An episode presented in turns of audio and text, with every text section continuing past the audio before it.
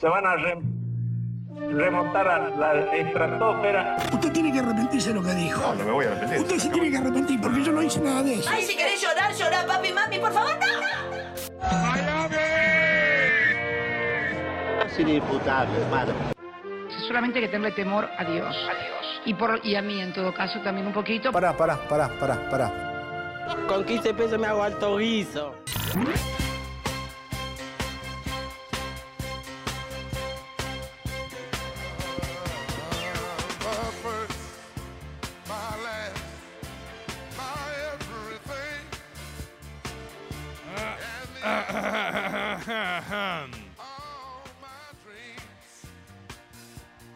Otro día. El otro día estaba viendo porno.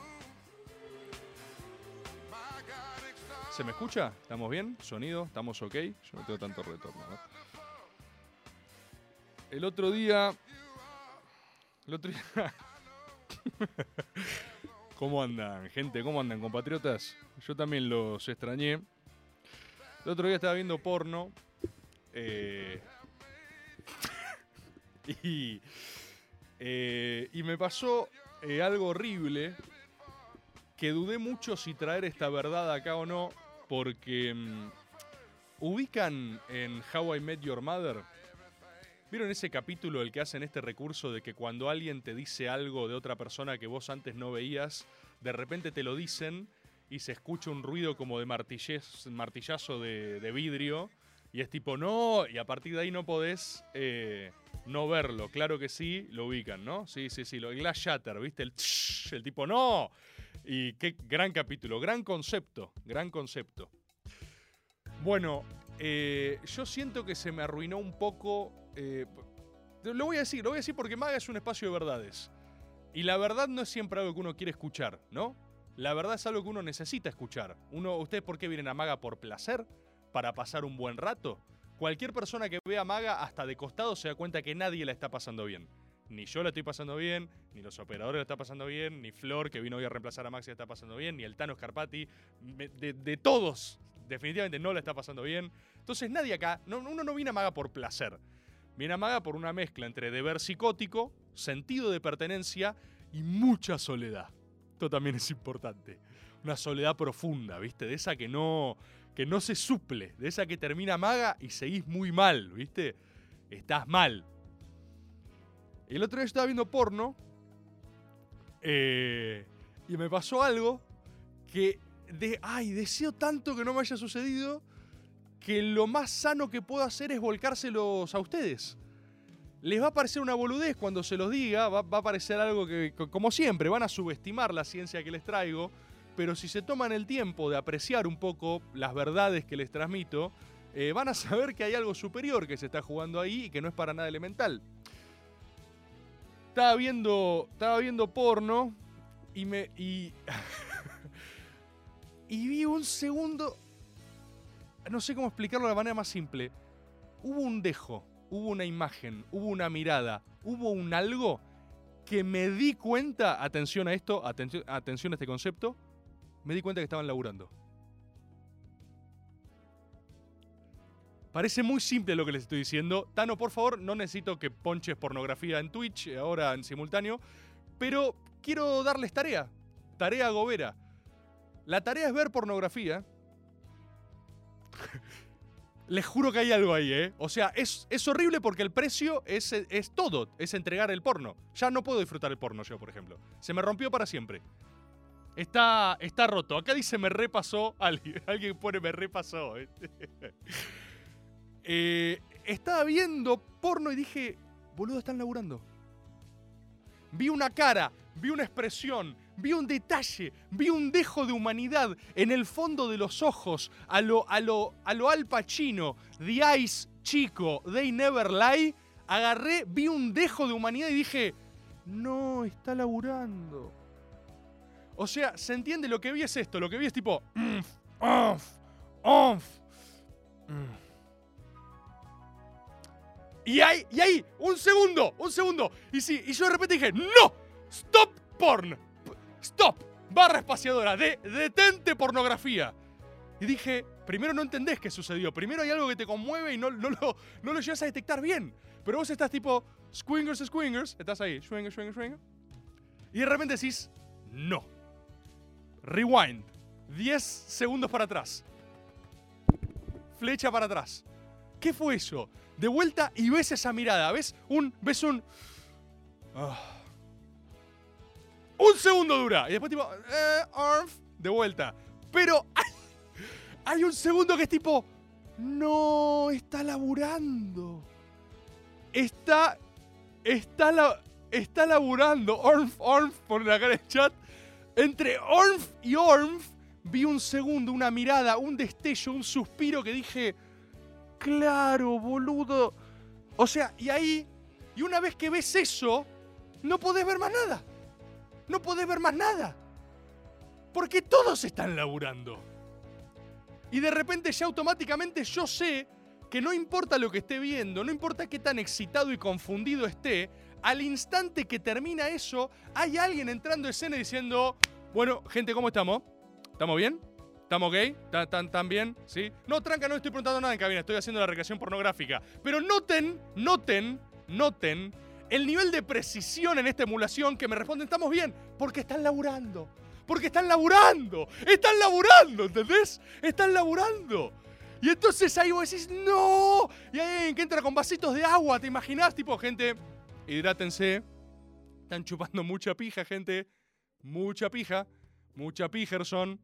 No, te están metiendo como muchas cosas por cientos de cavidades a la vez. Y esto es difícil. Y es. Y es. eh, es y acá, mira, acá dice algo. Jimmy Achalva dice: pasa cuando vos venís. Atención a esto, porque esto no termina acá. ¿eh? Esto es como un hilo. Y la verdad, una vez que empezás a tirar de la verdad, te lleva a lugares donde vos decís, ¡Uy! no sé si. Porque, ¿qué pasó? ¿Qué pasó? Yo así viendo porno, fapa, fapa, fapa.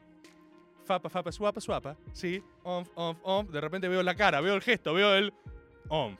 Y yo dije, ¿cómo? ¿Cómo dice que dice? ¿Qué es ese onf? Señora, haga ese onf otra vez. Mmm, onf, onf, onf. Por favor, miren porno. Por favor. O sea, solo quiero saber. O sea, la tarea de este maga es ver pornografía. Termina maga y abran el porno que más les guste. Y pónganse a ver los ojos. O sea, dejen, no se dejen engañar por, por escenarios además. Imaginen que hay, hay encargados de iluminación en el porno. Hay que armar las escenas. Es horrible. Es como. Siento que es como. ¿Viste? Los músicos, una vez que entienden la música y ya no la disfrutan como un todo, empezá a mirar la pornografía como una producción audiovisual. ¡Es horrible! Dale, Carlos, tenías que estar a las 4 acá para garchar. Llegaste cuatro y media y tu pija ni siquiera está gomosa. Sos un fracasado.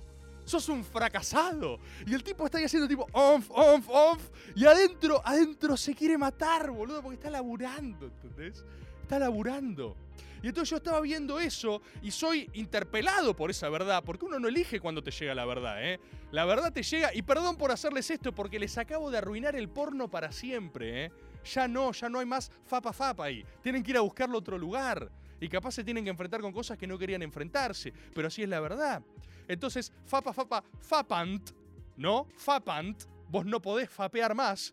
Y de repente yo agarro y digo, no puede ser, estoy mirando esto y digo, esto, esto- al mismo tiempo me, me- me a reír, me da risa, porque digo, están laburando, digo.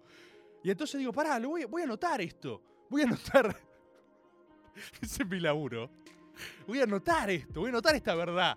Porque uno tiene que olvidarse que Maga, ¿cuál es el propósito esencial de Maga? Estar en la gilada, bardearnos entre nosotros, pelearnos, a veces, a veces es necesario.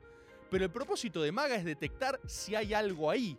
Y todo, toda persona, toda, todo agobero o agobera de bien, es ante todo un detector de la verdad, es un buscador de la verdad y tiene la obligación de sensibilidad. Cuando hay algo ahí, tiene la obligación, el deber agobero de reportarlo. Hay algo ahí, acá hay algo. Entonces yo como, como el primer agobero que soy, el primero de los compatriotas, agarro y digo, no, esto tengo que, voy a tener que detectarlo. Y atención a esto, cuando yo lo estoy detectando, digo, pará, pará, pará. No solo ellos están laburando, yo estoy laburando. Yo, yo estoy laburando ahora. Todo es trabajo. Todo es trabajo todo el. Hagamos un meta, un meta laburo más. No estoy laburando ahora? No acabo de romper maga. ¿Por qué? Porque no es acaso, no es acaso el propósito último, ¿no? En la vida de cada uno de nosotros, tratar de evitar lo más posible estar laburando. ¿Se entiende lo que digo? No estoy diciendo uno puede aparte trabajar de lo que lo hace feliz y hay quienes dicen que la fórmula de la felicidad es hacer eh, rentable aquello que te gratifica y satisface, entonces procura laburar de aquello que amas y no laburarás ni un solo día de tu vida, ¿no? Dice algún refrán pedorro dicho por Vin Diesel en un JPG medio roto, ¿no? Como enseña Vin Diesel.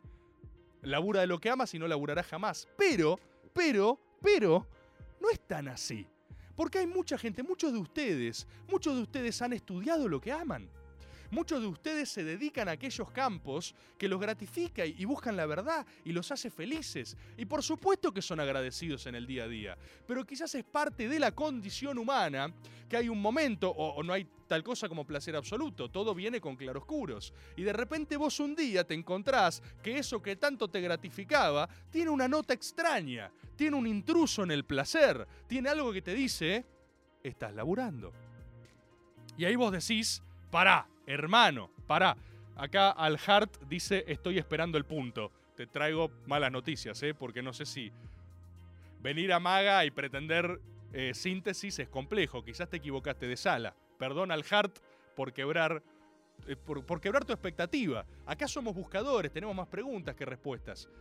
Pero por ejemplo, si Al Hart, Al Hart, Al Hart, está bendecido, esto yo lo he citado hasta el hartazgo, pero nunca es suficiente, por aquello que describía Raúl Escalabrini Ortiz. Ustedes agoberos saben a qué me refiero. Raúl Escalabrini Ortiz, en El hombre que está solo y espera, describe lo que es el laburo ideal para el hombre de Corrientes y Esmeralda, ¿no?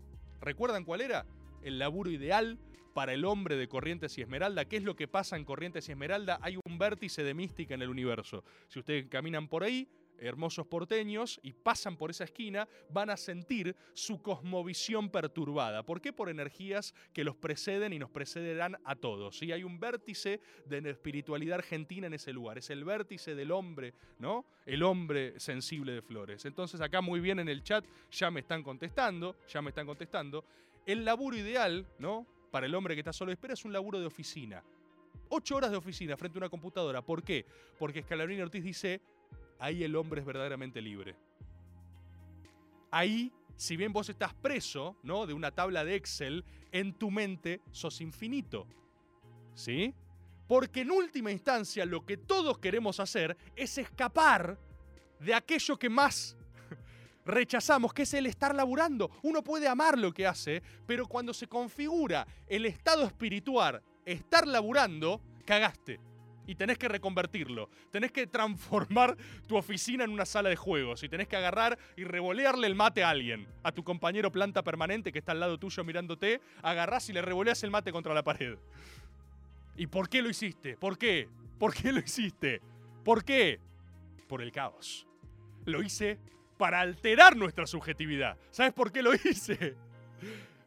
Es la consigna más improductiva para el Estado Nacional posible, ¿no? Es una, bajada de línea de esquizofrenia total en la administración pública. ¿Por qué lo hice? Por arte, dice acá Nicolas Cage. Nicolas Cage. Lo hice porque estábamos laburando. Porque todos estábamos laburando. Y ahí el planta permanente te mirará, una, una, una lágrima le correrá por la mejilla y conmovido te dirá, tenías razón, estábamos todos laburando. Ustedes saben que hay muchas personas, por ejemplo, este mismo sonido, fíjense esta reflexión, este mismo sonido, las vibraciones que emite mi voz tan particulares están siendo escuchadas no solo por ustedes en vivo, unas casi 1.700 y pico de personas, ¿sí? Muy pocas, muy pocas para la verdad que necesitamos transmitir. Hay muchas personas escuchando ahora. El presente para muchas personas ahora es un subte, es un vagón de subte. ¿sí? Hay alguien escuchando este presente en diferido alguien que está siendo parte de esto pero de manera solitaria. Está en el subte, línea B, hasta la garcha de gente, horrible, olor, mal olor, chivo, barbijos. ¿Por qué? Resfríos. Viene alguien, te, te choca, te roza. ¿Vieron el subte Perdón a la gente no, no porteña, ¿no? Vamos a hacer un momento como si faltase más porteños planning. Hablemos del subte un poco. ¿Quieren hablar del subte? Es un gran género literario el subte. Yo recuerdo una vez, ubican estas situaciones, ¿vieron cuando el subte está tan lleno? Que vos, vos sabés que físicamente no entra una persona más. O sea, las puertas se abren, las automáticas, no digo las chinas ahora, viste que esa- esas tenés mucho más compromiso porque siempre hay un abridor responsable de abrir, hay, una carga más. Pero te hablo las que, las que se abren por designio del destino. A mí esas me gustan más porque no tenés la elección. La puerta se abre.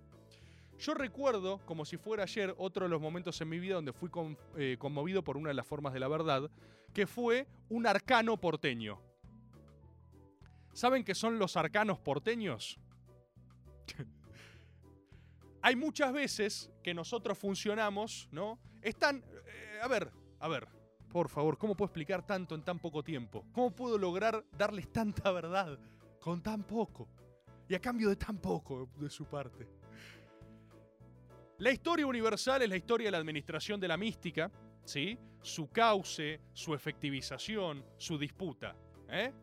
La historia del mundo es la historia de la narrativa y quien domina la narrativa tiene un gran poder porque como saben, Ala- como saben y como dice Alan Moore son brujos. Los bardos, los trovadores dominan la realidad porque la narran. Cuando vos narrás algo tenés el poder más absoluto, el poder de la historia, la historia de la humanidad y el eco de la eternidad. Entonces la historia de la humanidad es la historia de la mística y su narrativa, cómo pudimos armarnos, organizarnos y funcionar en relatos cohesivos que nos unan contra un enemigo exterior o contra los spirits o contra los demons o contra los monstruos que supimos vencer.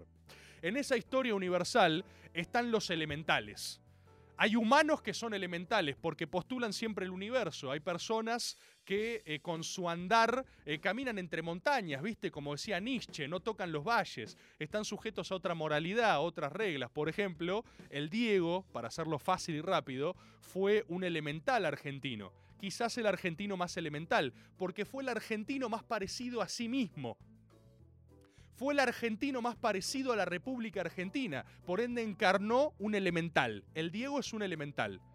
La mayoría de los, de los mortales no tenemos la posibilidad de ser elementales. Los elementales están reservados eh, a muy pocos, ¿sí? Son pocos los elementales, por eso son especiales y por eso hay que protegerlos de los hijos de remil puta, que son las moscas en la plaza, que son los refutadores de leyendas, que son los mediocres, que hacen de su existencia el medrar el elemental. Es decir, como también decía Nietzsche, hay algunos mediocres que solo fueron dotados de su existencia por haber recibido el puntapié, haber sido honrados por el puntapié de un grande.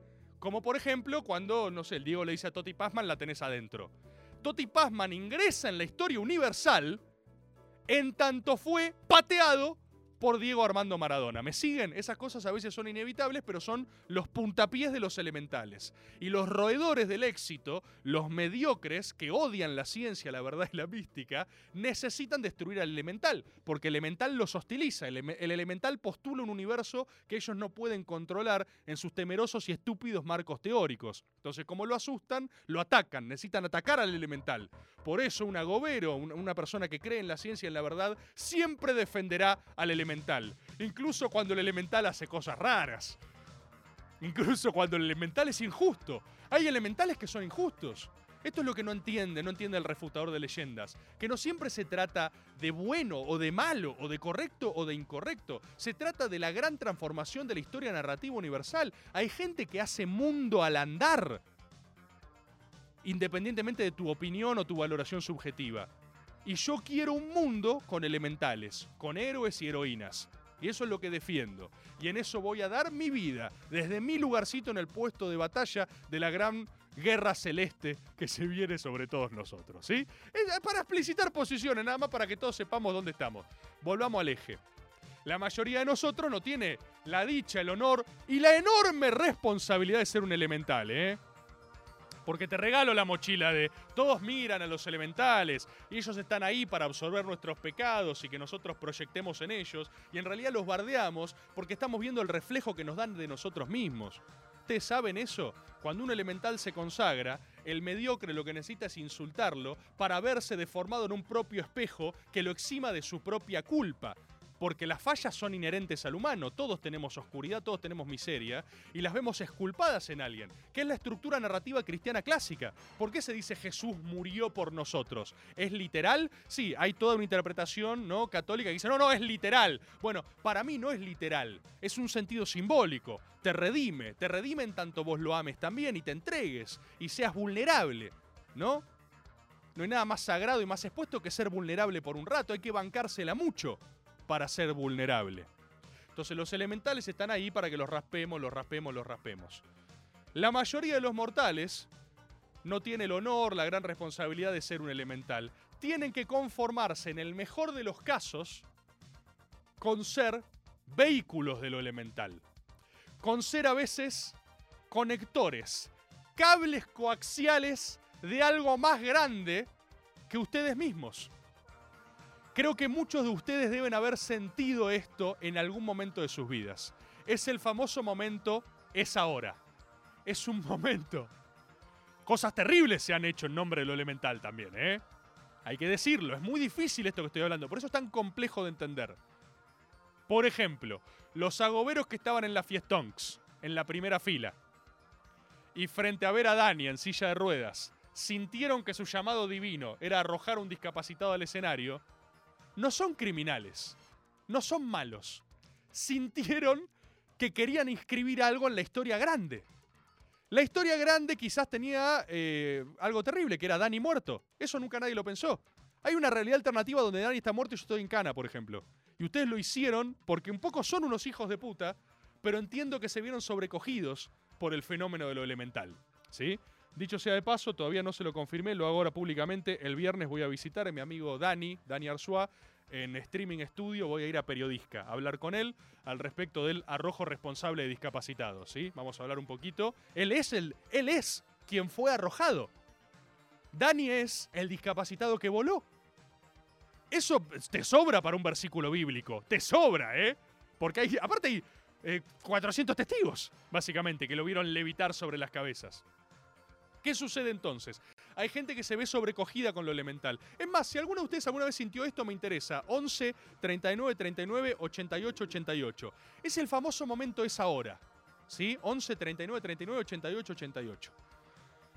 Por ejemplo, funeral del Diego. Hay mucha gente que se indigna, ¿no? Cuando.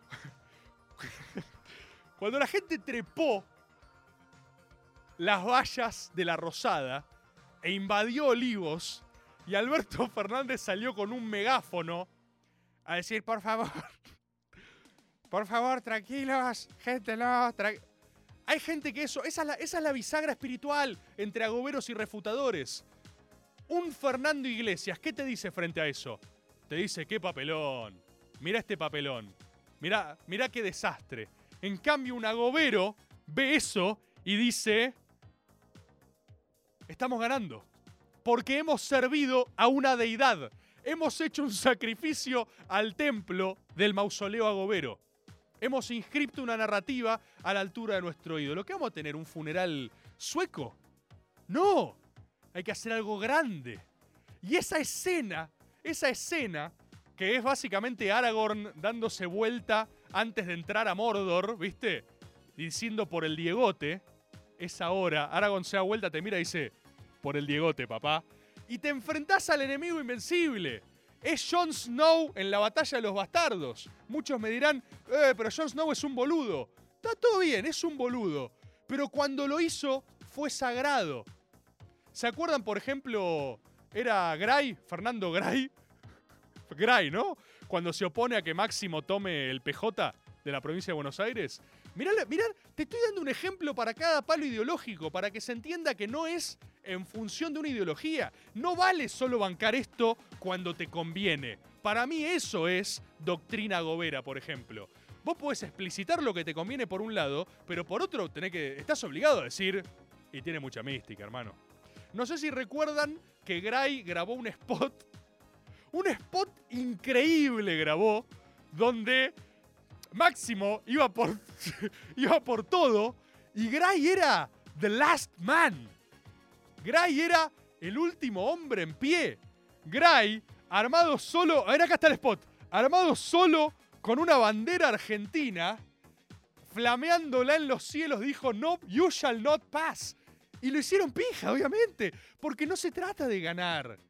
Como dice una de mis frases favoritas de Guillermo Moreno, que se la dijo Alejandro Fantino, las peleas no son para ganarlas, son para tenerlas. Y hay algo de sagrado en entregarse a un momento que no tiene estrictamente que ver con tu conveniencia. Es algo que vos agarrás y decís, lo siento hermano, pero lo tengo que hacer. Civil War, la discusión entre Iron Man y Capitán América. Dicho sea de paso, otra para Comic Board, es un cómic que por qué funciona la cultura estadounidense, de la cual soy fanático. Borges era pro británico, yo soy pro yankee. No lo puedo evitar. Cuando yo veo la Liga de Caballeros Extraordinarios, The League of Extraordinary Gentlemen, de Alan Moore, y Alan Moore claramente postula a John Connery como la, la hegemonía ¿no? del siglo XIX británico y al joven Tom Sawyer que disparaba a la americana. Y él agarra y John Connery está muriendo y cuando muere le dice a Tom Sawyer, ojalá que este próximo siglo sea tuyo como el anterior fue mío. Es hermoso, es hermoso. A mí me gusta la fórmula. Me conmueve la fórmula más bacon. Ponele más bacon. Pero es un helado, ponele bacon. Ponele un poco de bacon. Que es lo contrario a la espiritualidad británica, que es quiero fish and chips. Ay, son para el británico, y Alan Moore es hermoso, pero ¿por qué puedo disfrutar a Alan Moore? Ay, ¿por qué se privan de placeres por su ideología? ¿Por qué lo hacen? ¿Por qué lo hacen? Disfruten todo, disfruten todo. Se- sean espinocianos, las cosas son lindas cuando se parecen a sí mismas, ¿entendés? Y algo per... ¡Ah! Algo perfectamente británico, es hermoso. Y Alan Moore es lo más británico que hay, porque Alan Moore es sofisticado, es jodido, es jodido como los británicos, es jodido. Alan Moore todo le parece grasa. Ustedes saben que Alan Moore pide cuando adaptan sus películas que no pongan su nombre en los créditos porque le parecen una grasada. El muy hijo de puta, el viejo de mierda ese, que escribe hermoso y es un genio, vos le haces una película que es literalmente un homenaje textual y el tipo dice, "Uh, please, don't put me on the credits. ¿Cómo? ¿Por qué Alan si yo te amo? Because it's garbage, te dice. Garbage. Y no lo entendés, porque es tan británico que no lo entendés cuando habla. Garbage, te dice. Y vos decís, la concha de tu madre. ¿Y por qué es británico? Es jodido, es jodido porque es británico. Es un hijo de puta. El yankee, en cambio, ¿qué te dice? Pone tres veces mi nombre, te dice el yankee. Y el argentino, ¿qué te dice? ¡Oh! ¡Oh! Y de eso se trata Maga, manga de hijos de remil puta. Es ver dónde está lo más parecido a nosotros y celebrar, celebrar todas las expresiones. Si ya los refutadores se encargan de estar enojados con la vida. Eh, que ellos cubran ese frente. Nosotros encarguémonos de la celebración, hermano. Encarguémonos de la celebración. Estaba hablando del subte.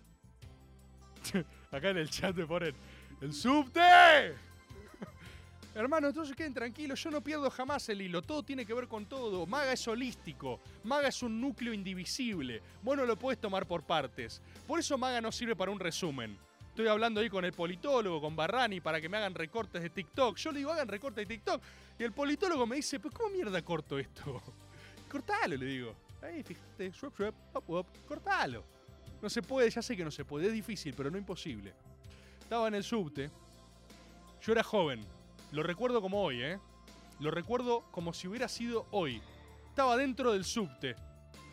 No, no- no tenía ni espacio de respirar. Yo estaba ahí parado así. No podía ni respirar. Máxima incomodidad, máximo sudor. De golpe se abre la puerta. Y veo claramente la mirada, los ojos nunca mienten, veo la mirada de un hombre determinado. Veo la mirada de alguien que está sintiendo el pulso de lo elemental correr por sus venas. Y cualquier humano sensible detecta eso. Entonces yo vi, de al toque no había pasado nada todavía, yo ya vi sus ojos y dije, oh, shit. Dije, acá va a pasar algo. Dije, ¿qué? Dije, ¿qué trae este mensajero de la verdad? ¿Qué es lo que va a traer? ¿Qué nos traerá? Atención, este mensajero, que claramente estaba encarnando un mensaje, sin decir una palabra, hace así y toca, atención, lo vi todo, ¿eh? Porque tenía buena visión yo. Estaba mirando así desde arriba, el resto de personas más petizas y débiles que yo, humanos más físicamente débiles, no podían ver, estaban ahogados. Yo tuve el lujo de ver. Toca, tantea, tantea el gran cuerpo, no la gran masa no antropomórfica que tenía por delante, porque nosotros ya no éramos humanos, éramos la cosa adentro del subte, su enemigo. Y tantea como diciendo, "Mm, mm, mm, mm". hace así un poquito con el hombro y una señora que también encarnaba algo elemental, yo no digo que no, la señora dijo, no entra, ¿no ves que no entra? Recuerdo sus gritos, sus gritos tienen eco hasta el presente. Y yo dije, o acá está pasando algo. Y pude ver como el humano se metió en el bondi, no había espacio. No había espacio físico. El tipo no hizo lugar. El tipo acomodó nuestras anatomías para que él entre. Y fue un milagro. Yo vi un milagro. Donde no había lugar se hizo lugar. Y entonces el, todo el subte entero empezó a gritar. ¡No, no! Gente moría. Los más débiles tuvieron que morir. Algunos niños, algunos niños probablemente perecieron ese día. Pequeños transeúntes, pequeños transeúntes, con toda su vida por delante, fallecieron. Y gritos, ¡ah! ¡No, no! Gritos. Y yo me acuerdo, yo me acuerdo que reí. Yo me acuerdo que reí, porque cuando el tipo estaba, insisto, yo pude sentir cómo mis órganos, o sea, yo los riñones los tenía en un lugar y a partir de ese día los tengo en otro lado. Porque de verdad les digo que no había lugar. No era opinable que no había lugar. Pero pude sentir cómo mi estructura ósea era reacomodada en pos de lo elemental. Sabía que estaba sirviendo a un propósito más grande que yo y yo celebré. Y cuando la gente decía, basta, por favor, basta, no hay lugar, yo recuerdo intervenir llamado por lo sagrado y contesté, siempre hay lugar. Siempre, siempre hay lugar. Y eso es vivir. Y eso es, y eso es todo lo sagrado. Y hubo tres, cuatro cómplices en el fondo de vagón que rieron. Grito, risa, risa en el abismo. Risa en, el- en la locura. Es risa en el, en el fondo de la tragedia. Pero es lo único que nos queda y eso también es sagrado. Y eso también es servir a lo elemental. Recuerdo otra, esta la digo rápido porque ya la he contado un par de veces. Una vez en el Bondi a la mañana 109 con mis amigos que íbamos a la secundaria y lo esperábamos en esas mañanas frías, como muchos jóvenes argentinos hoy esperan el Bondi en mañanas frías para ir a sus colegios de verga. Se subía al Bondi, no entrábamos, no había lugar, el, el- el chofer estaba muy sacado, agitaba, dale, dale, hagan lugar, qué sé yo, la gente era, era, era vilipendiada y tuvo que surgir un héroe, un héroe anónimo, desde el fondo del Bondi, que dijo las siguientes palabras. Dijo, ¿qué pasa? Con este tono. ¿Qué pa Aparte estaban todos puteando, quilombo, pero se hizo un silencio, como siempre en lo sagrado, y dijo, ¿qué pasa? ¿Viniste calentito a laburar hoy? Le tiró al chofer. Y cuando entró esa, fue como la flecha que roza el rostro de Jerjes. Y vos ves que Jerjes sangra porque no lo derrotó. El chofer sigue siendo el chofer. Pero sangró. Y de repente se hizo justicia. Y de repente toda su autoridad estaba destruida. Porque no podía hacer nada. Porque el chofer había venido calentito a laburar hoy. Y era verdad. Y cuando algo suena con el eco de la verdad, es inapelable. Y el chofer se tuvo que callar. Y a partir de ahí, pero Nico Cab 87, ya sé que ya lo conté, boludo. Aclaré que ya la conté y por eso le iba a contar rápido. La concha de tu madre. Nico Cab 87. ¿Por qué eligen hacer eso? Si lo acabo de decir. ¿Por qué? ¿Por qué? ¡Ah! Viniste calentito, amaga, hoy. Agoberos, agobera. Me dicen que hay audios. A ver si hay alguno de ustedes que fue cable coaxial de alguna verdad. Los quiero escuchar. Los quiero escuchar. Bord, yo estaba en la entrega de los premios Éter y pude presenciar tu ascenso a los cielos eh, y tu discurso de, de recepción del galardón. Uh, Y siento que fui parte sin querer, porque no contaba con tu presencia, en, en un momento único para la historia argentina. qué lindo. Bueno, loco, mu- muchas gracias. Me alegro que hayas considerado un momento eh, fascinante ese. Eh, yo me acuerdo que decidí saludar eh, molestamente a Liberty, por ejemplo. Eso fue como mi contribución. Todavía no me da el cuero para hacer un discurso a lo cantoná, que es lo que de verdad me gustaría hacer. Ustedes saben, uno de mis sueños es en, al- en el lugar con mayor exposición posible hacer algo que no tenga ningún sentido. Como hizo el famoso discurso de Eric Cantona. Nico Cabo 87, ya sé que ya hablé de esto, ¿eh? Ya sé que ya hablé de esto, ¿eh? Aviso por las dudas. Pero no me da. Entonces lo que hice fue todos subían y nadie los saludaba. Y yo quise ir a saludar a Liberty. Quise, quise tocar a Liberty. Oh, oh. Para ver si.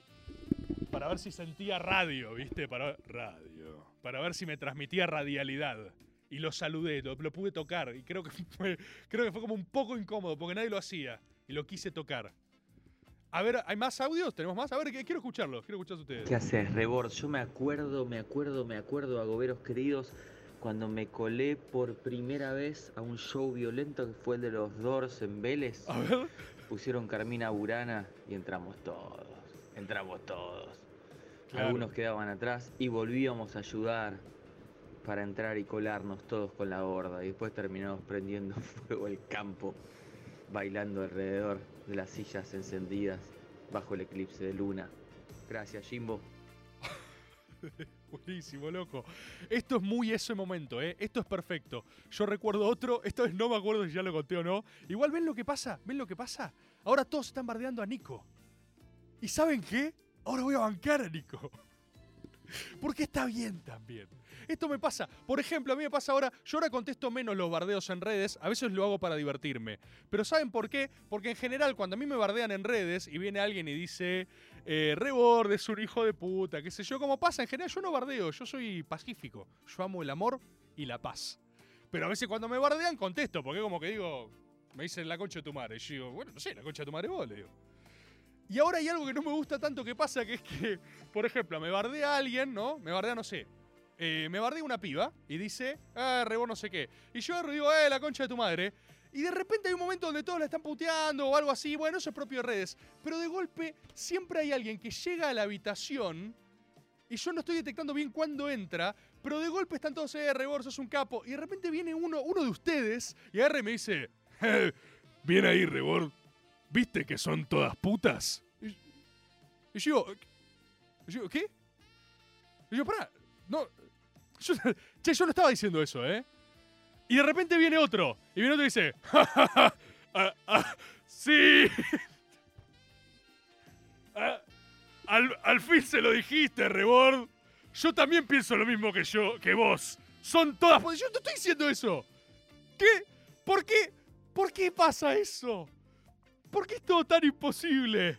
Y, y claro, acá Radio Menéndez dice, y después otro, jejeje, no todas, una más que la otra, Rebord, ¿no? ¡Ey, Rebord!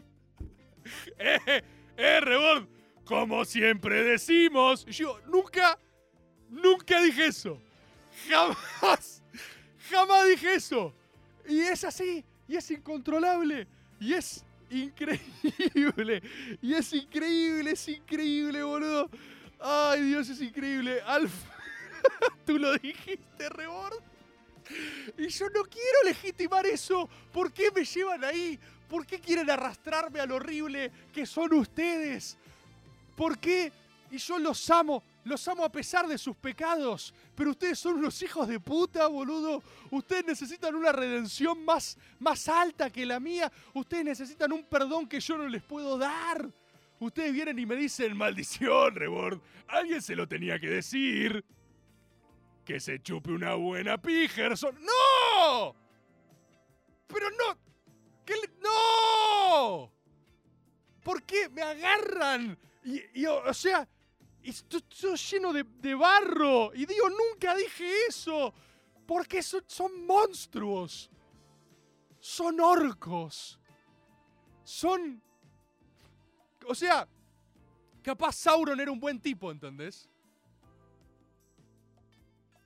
Eso es lo que yo estoy pensando ahora. Capaz Sauron. Nunca nadie habló con Sauron.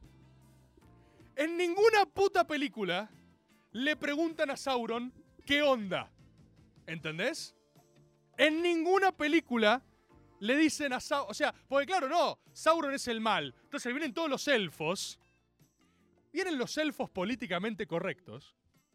Y agarran y dicen, ay, bro, esto es re mal lo que está creciendo. Y empiezan a juntar y dicen, es el mal, es el mal, bro, es el mal, man, es el mal, es el mal. Y se juntan y hacen un gran ejército en nombre del bien. Y de repente capaz Sauron dice, che, yo estaba generando empleo, boludo. Yo estaba industrializando Mordor. Che, guacho, ¿alguien vio lo que era Mordor antes de Sauron? ¿Alguien vio la política de cloacas de Mordor desde que está Sauron? No, vayan a recorrer Mordor, ¿eh? Recorran, eh, recorran Mordor antes de Sauron, loco. ¿Y los orcos qué? ¿Alguien vio los pozos de Saruman? Cavando orcos, urukais, chabones que estaban en la lona y les dieron propósito y les dieron empleo y, y construyó una estructura jerárquica y corporativa de poder. Porque aparte Sauron distribuyó su jerarquía política. No se la quedó toda él. Hizo un puto anillo para cada maldita corporación que reclamaba representación. Entonces vinieron los burócratas de los hombres y decían Sauron. Sauron". Todos le manguean a Sauron. Eh, Sauron, una para los enanos, Sauron, eh, nunca. ¡Eh! ¡Eh, Sauron! ¡Sauron! Y entonces Sauron va y dice: Tomá, tengan su. Claro, acá están diciendo: Sauron bancó a todas las orgas, boludo. Todas esas orgas de mierda que tienen ustedes. Que son todos militantes de la orga del orto que creen que tienen razón. Y saben, saben, saben que no tienen razón porque nada tiene sentido. Y entonces vienen los enanos y toma un anillo para el movimiento Evita, un anillo para la cámpora, un anillo para los agoberos de acá. Dale, sí, dale, vos que, vos que te interesa, vos que sos, vos que sos. No, yo soy Agob Chewbacca. ¿Por qué, boludo? ¿Por qué? ¿Por qué sos Agob Chewbacca? Ok, está bien, toma tu anillo, Agob Chewbacca, dale. Y después tenés que, eh, después tenés que entrar a Twitter y ves a Agob Chewbacca tuiteando. Eh, la verdad que la política de subsidios está mal. Está Agob Chewbacca, te di un anillo, me dijiste que querías hablar los problemas de los putos eh, chubacas. Y ahora te tengo que, me tengo que fumar que usando mi cara arriba de un chubaca estés hablando de política energética, la reconcha de tu hermana. Y cuando yo voy y le digo, che, hago chubaca, ¿te parece? Me dice. "Ah, ah". ¿Y, qué- me voy a enojar? ¿Con hago chubaca? ¿Me voy a enojar? Entonces Sauron les da un anillo, genera laburo, los organiza, le dice, bueno, vos abrí la puerta, cerrá la puerta. Ah, ahora soy el responsable de abrir puertas, cerrar puertas. Ahora voy a mear a los no abrir. ¡Para un poco! ¡Para un poco! ¡Para un poco! Hermano, hermano, para un poco. Nadie le preguntó a Sauron qué onda. Nadie escucha el contenido de Sauron. ¿Ves el recorte en Twitter? Nadie le pregunta cómo la ves. ¿Tenemos más audio? ¿Tenemos algún audio, algún agobero encarnado? A ver, pasame alguno. ¿Qué tal, Lord? ¿Qué hace, papá? Eh, bueno, nada, momentos esa hora tuve muchos, pero bueno, te cuento los más recientes. Estaba en Guerrín con mi novia Sí. y de repente un chabón, eh, que era como una montaña, era muy grandote el tipo, Sí. empezó a bardear a un pibe que creo que era colombiano, o sea, No. era un compañero latinoamericano, ¿sí? Injusticia, una Lo empezó a injusticia. bardear porque se había llevado el orégano, un flash así, tipo, y le empezó a decirle todo, le empezó a decir volverte a tu país, y yo dije, No. ah, no, se agarraron contra el compañero latinoamericano, boludo. ¿Flasheó? Y salté y le dije, ¿por qué no te vas vos para otro lado? La ¡Oh! concha de tu madre, acá en mi país, queremos a todos, le dije. Así, y la empecé a picantear y el chabón se cagoneó todo y se fue. El chabón me sacaba fácil eh, cabeza y media y yo me iba a 1.74, como me hacen una idea. Un beso. Un beso, muchas gracias, qué lindo eso. ¿Se dan cuenta? Nuestro país es invencible. Nuestro país, antes hablamos de la espiritualidad británica y la espiritualidad yanqui. La espiritualidad argentina no la vamos a definir hoy eh, taxativamente, la vamos a hacer de una manera amplia. Pero el argentino tiene algo que vibra en el lugar de lo hinchapelotas. Es así. El argentino, en un momento donde algo se define en la arena pública, que es el momento donde las cosas suceden, suele, suele ser más propenso que un neozelandés a ser conmovido por el llamado a lo sagrado. Entonces no hay nada más hermoso que estar, vos sos un eh, venezolano laburando acá en Argentina, porque te abrimos las puertas, estás laburando acá, y de repente viene una- un argentino, que el nombre argentino dice, andate a tu país. No hay nada más lindo que salte otro argentino y diga, yo te quiero en mi país. Porque lo que se pone en cuestión es la soberana autoridad en la hinchapelotez que tiene todo el argentino. Por eso el ídolo argentino, atención a esto, uy, atención a la ciencia que te voy a tirar. Por eso el ídolo argentino siempre tiene algo de hinchado los huevos. Por eso el ídolo argentino siempre tiene algo de estar enojado. Porque es muy argentino. Porque agarra y algo le cae mal. ¿Cómo te pasa a vos? ¿Cómo estás vos y agarrás y decís, esto me cae mal? Y quiero hacer bardo. Y quiero existir. Y todos solo están intentando existir. Por eso muy en el fondo, a pesar de los enojos y de los necesarios combates que hay que realizar en nombre de la verdad, la ciencia y la fineza, en el fondo, fondo, fondo, creo que nunca hay que estar del todo enojado. A veces es inevitable, pero al menos yo trato, trato de no enojarme, trato de no, trato de divertirme. La realidad es esa, mi fórmula, mi fórmula siempre es esa. El otro día hablaba con el chino Bielsa. El chino Bielsa, el chino Bielsa Hilario es una persona extremadamente sensible a la verdad. Es como Agustín Courel, son profetas, son jóvenes profetas, son personas sensibles, personas que vibran con la belleza. Y hablé con él, me hizo muy bien, porque yo le hablé que estaba medio atribulado al respecto de algunas cuestiones. Y él me, me compartió sus ciencias, hermosas, hermosas ciencias. Me dijo, leete Perfiles de Coraje, de John F. Kennedy. Cuenta la anécdota en la cual Kennedy, que es un héroe de guerra, a Kennedy un destructor japonés le vuela su embarcación y Kennedy queda perdido en el oscuro y frío mar de la guerra, de la Segunda Guerra Mundial, ¿no? Entonces Kennedy en ese momento de locura total ve a un compañero muerto, ve otro que no puede, y Kennedy agarra lo que quedaba de su embarcación atado a una soga, se lo, lo muerde, muerde la soga, ¿sí? Muerde la soga y empieza a nadar hacia la costa, enloquecido. Después de eso, Kennedy todas las noches nadaba hasta una isla cercana para comunicarse con unos nativos con los cuales no tenía diálogo. Y Kennedy, escuchen esto, agarró un coco, agarró un coco y talló en el coco un mensaje. Soy Kennedy, estoy vivo. Y les dijo a los nativos en idioma indio, les dijo, cuando vean uno como yo, denle este coco. Y ese coco hoy está exhibido en los museos norteamericanos porque existe de verdad. Fíjate qué grande es la historia de verdad.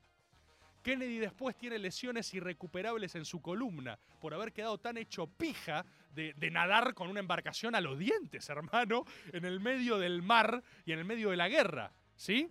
Entonces Kennedy, todo postrado durante meses, dice, ¿qué puedo hacer de esta situación de máxima frustración? Voy a escribir una ciencia, voy a escribir mi náucrato y escribe perfiles de coraje, donde recopila historias de grandes hombres que frente a la adversidad hicieron quizás no lo más conveniente publicitariamente, quizás no lo que convenía al sentido de época, sino lo necesario.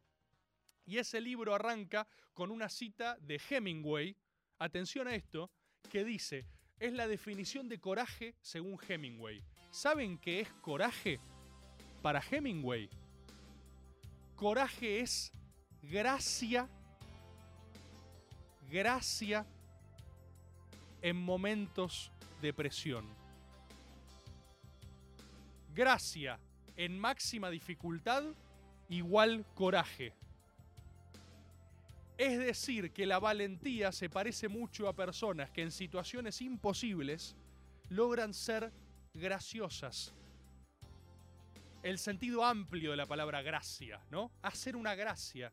en un momento donde todo, todo, todo, todo te asusta, todo es una mierda, el país es una mierda, el gobierno es una mierda, la posibilidad de proyección para nuestra generación es chata o nula, la esperanza que te queda es lúgubre o sombría.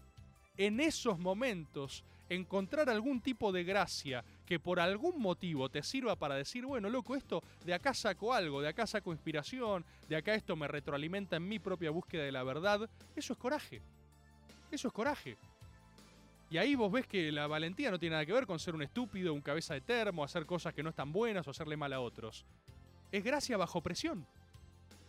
Coraje es gracia bajo presión. Mirá acá cómo están googleando, googleando Coconut Kennedy. Googleen Coconut Kennedy porque no se puede creer, por eso la historia es fascinante. Por eso la ficción es solo una sutil y escasa imitación de la realidad histórica. Y esa es la máxima inspiración de un agobero, haber construido alguna dimensión de lo eterno en el transcurso de su vida. Lo digo de vuelta para el hincha de boca. La, masio- la mayor pasión de un agobero, ¿no? su mayor ambición, es haber construido algo del orden de lo eterno en el transcurso de su vida mortal. Si vos lográs eso, te consagraste un lugar en el panteón de los hombres sensibles, de los eternos, de los agoberos, de los elementales. Esa, por supuesto, es mi máxima aspiración, como la frase favorita mía sanmartiniana de cabecera, ¿no? Eh, merecer el odio de los ingratos y el aprecio de los hombres virtuosos. Estimados compatriotas, tengo unos minutitos más y voy a escuchar. ¿ah, ¿Hay algún otro audio? A ver, a ver, quiero escuchar a alguno de ustedes, a ver en qué andan. Hola Reborda, acá hago subte, qué bueno que estés de vuelta. Claramente en la Festones, aquellos agoberos que tiraron a Dani al escenario fueron el canal, el, el transporte, o mejor dicho, el subte, que llevó a Dani a la consagración, a, hacer historia. Así que nada, bueno, em, saludos, aguante la línea.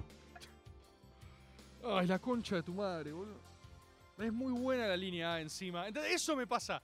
Eso es lo que no puedo evitar yo. Eso es lo que yo no puedo evitar. Que yo veo a Agob subte y digo, dale. Y el chon manda un audio y dice, aguante la línea A. Y yo digo, "Y sí, boludo, aguante, está muy buena. Es, loca. Aguante la línea A. Aguante la línea A, Agobero. Es como el de gim- el, el creo que no, no tuiteó más. Agob Gimnasia y Esgrima de la Plata. Que en un momento se le había dado por escribir todo el tiempo poniendo ¡Oh, shit! Y a mí eso me rompe. No sé por qué. No sé qué cosa tengo mal cableada adentro. Que yo leo esa mierda y que muchos de ustedes me las mandan a propósito en Instagram y en lugares. Y, siempre me hace reír. Gracia bajo presión. ¡Ah! Damn, yo! Me hace reír. Y el chabón, hago gimnasia. ¿Por qué hago gimnasia? Escriban la plata. a- aparte hablaba así. No era. Era arte. Era arte. ¿Tenemos alguno más? Voy a pasar uno más. Voy a pasar uno más. En el subte B, cerca de Catedral, siempre a la vuelta de la facultad, hay un señor subiéndose a los caños y haciendo un striptease. Siempre vuelve a la facultad más leer al día. Siempre le dejo 50 pesitos. Un grande. Sí, obvio. Ay, es obvio que le tenés que dejar plata, obviamente, hijos de puta. Si hay un tipo haciendo un striptease en el medio del subte, vos le tenés que pagar, boludo. Le tenés que pagar. Porque estás sirviendo una deidad superior a la, a la tuya. Que vos, que estás ahora escuchando maga en tus auriculares o en tu trabajo, cuando la gente, mucha gente me escribe y me dice, hijo de puta, estoy escuchando maga en el laburo y se ríen y disfrutan. Bueno, a mí en eso, eso por supuesto me hace feliz. Fuera de joda saber que ustedes son felices con alguna de estas dimensiones es las cosas más gratificantes de mi vida y espero que lo podamos hacer un tiempo largo, qué sé yo.